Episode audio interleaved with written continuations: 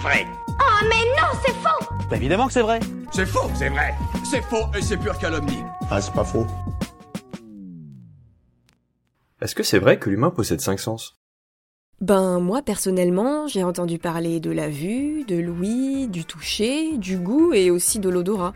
Mais c'est vrai qu'il me semble avoir entendu dire que ce ne seraient pas les seuls sens qu'on pourrait avoir. Ah, c'est ça, je me disais aussi. C'est vrai que l'idée que l'humain n'a que cinq sens fait débat depuis un bon moment. Parce que oui, si l'on en croit certains experts, on pourrait en fait avoir au moins une dizaine de sens. On arrête là, c'est un débat chelou, j'aime pas ces débats. Ben non non, attendez, je vais vous expliquer. Allez, on va essayer d'en détailler quelques-uns. Numéro 1, la magnétoception. Eh oui, nous aurions la faculté de détecter inconsciemment le champ magnétique, comme les oiseaux qui s'en servent pour s'orienter. Alors certains d'entre vous diront Je le savais. Je le savais. et d'autres diront Say what? Mais la vraie question c'est comment on sait ça? Eh bien, pour comprendre ce phénomène et éviter de tomber dans des hypothèses fumeuses, les chercheurs ont assis des sujets dans une pièce en métal avec les yeux fermés. Pendant 7 minutes, ils ont modifié le champ magnétique de la pièce et les participants n'ont rien ressenti du tout. Oui, mais, et c'est là que ça devient intéressant, en mesurant leur activité cérébrale, l'équipe a découvert que les ondes alpha du cerveau changeaient en fonction de l'orientation et du mouvement du champ magnétique. Ainsi, lorsqu'il était dirigé vers le bas et tourné à l'inverse du sens des aiguilles d'une montre, l'amplitude des ondes alpha diminuait considérablement.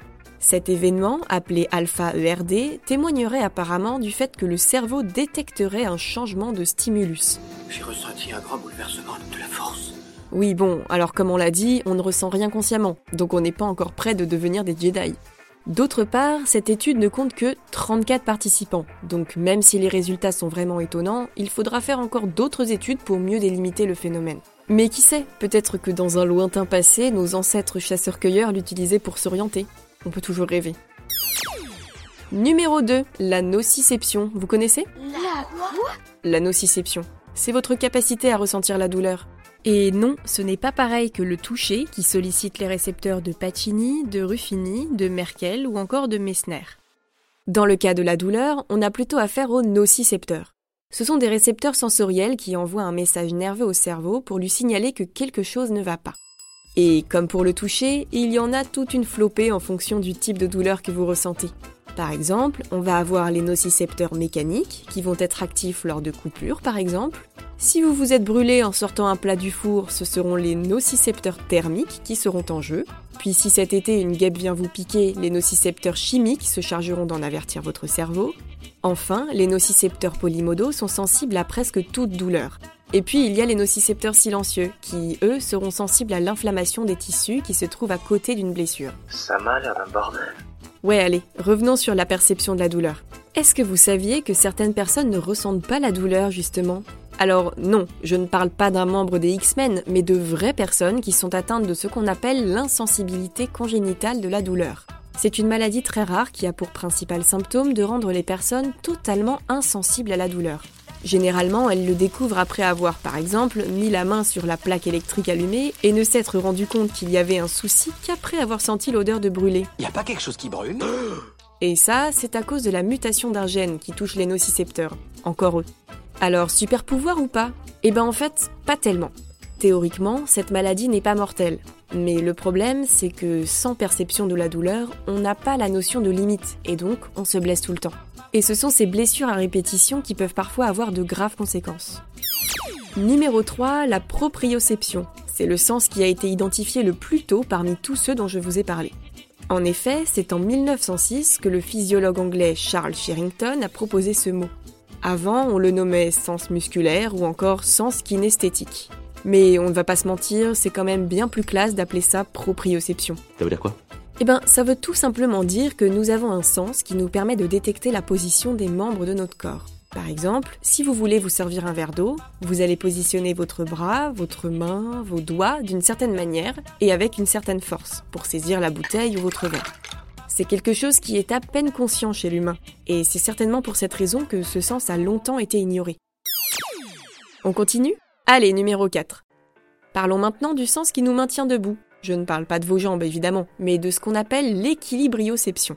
C'est tout simplement notre sens de l'équilibre. ce qui va vous éviter de vous écraser au sol dès que vous bougez enfin du canapé. Celui-là, vous le devez à vos yeux et à vos oreilles, notamment dans ce qu'on appelle le système vestibulaire. Mais non, c'est pas un vrai vestibule, je veux parler de l'oreille interne. Si vous avez déjà entendu quelqu'un dire qu'il a des vertiges, c'est probablement à cause de son oreille interne. Sans trop rentrer dans les détails, les cellules réceptrices ont des sortes de cils qui se trouvent dans une cavité remplie de liquide. Et quand ce liquide bouge, par exemple si on oriente sa tête d'une manière ou d'une autre, les fameux cils bougent aussi. Les cellules vont enregistrer ce changement d'orientation et transmettre un signal au système nerveux pour lui indiquer que le corps est en mouvement. En plus de ça, le fameux système vestibulaire s'associe à la vue pour analyser l'emplacement du corps dans son environnement. Et lorsqu'il y a un décalage entre les deux, vous vous sentez rapidement avec l'estomac de travers. Oh, je me sens pas très bien.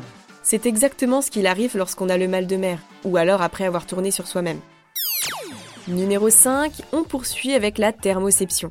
Même sans avoir fait latin au collège, vous devriez déjà avoir une idée de ce à quoi on a affaire. Et oui, il s'agit du sens qui vous sert à évaluer la température. Trop chaud, trop froid, c'est grâce à la thermoception que vous ressentez ces variations non douloureuses de la température. Pas possible. Il fait au moins, moins 8000. Oui bon, exagère pas non plus. Ici, ce sont des récepteurs au niveau de l'épiderme qui travaillent. On les appelle thermorécepteurs. Alors attention, ne confondez pas les thermorécepteurs cutanés dont je parle ici et les thermorécepteurs homéostatiques, car ces derniers permettent pour leur part de contrôler la température interne du corps. Numéro 6, un petit dernier pour la route, l'écolocalisation. Vous avez déjà probablement entendu ce mot. Il est utilisé pour décrire la façon dont les chauves-souris ou les dauphins utilisent les sons environnants pour s'orienter. Bon, d'accord, ce n'est pas vraiment un sens, mais plutôt une combinaison de l'ouïe et de la manière dont le cerveau interprète les signaux sonores pour appréhender son environnement. C'est une technique très utilisée par les personnes malvoyantes ou aveugles. En tapant autour d'elles avec leur canne, elles parviennent à créer une carte mentale assez précise de l'espace qui les entoure en fonction de l'écho qui leur revient. D'ailleurs, saviez-vous que la forme de nos oreilles a un fort impact sur la détection de la provenance d'un son? Vous pouvez même faire l'expérience chez vous. Prenez de la pâte à modeler et utilisez-la pour modifier la forme de votre pavillon auriculaire. Ah Ben, votre oreille quoi. Utilisez la pâte pour créer de nouvelles bosses et remplir certains creux, sans vous boucher le conduit auditif évidemment, ce serait dommage. Et ensuite, une fois que tout est en place, demandez à quelqu'un de frapper dans ses mains à différents endroits autour de vous pendant que vous avez les yeux fermés. Essayez de repérer d'où viennent les sons, vous verrez que ce n'est pas si simple. Vous risquez même d'avoir tout faux. Étrange. Vraiment très étrange. Voilà, alors vous voyez, au final, le mythe des cinq sens est peut-être un peu discutable. En plus, l'intuition est parfois considérée comme le sixième sens des êtres humains. Mais bon, rien d'officiel. Et vous, vous avez d'autres idées reçues à débunker? Envoyez-les nous sur les audio ou sur les réseaux sociaux et nous les inclurons dans de futurs épisodes.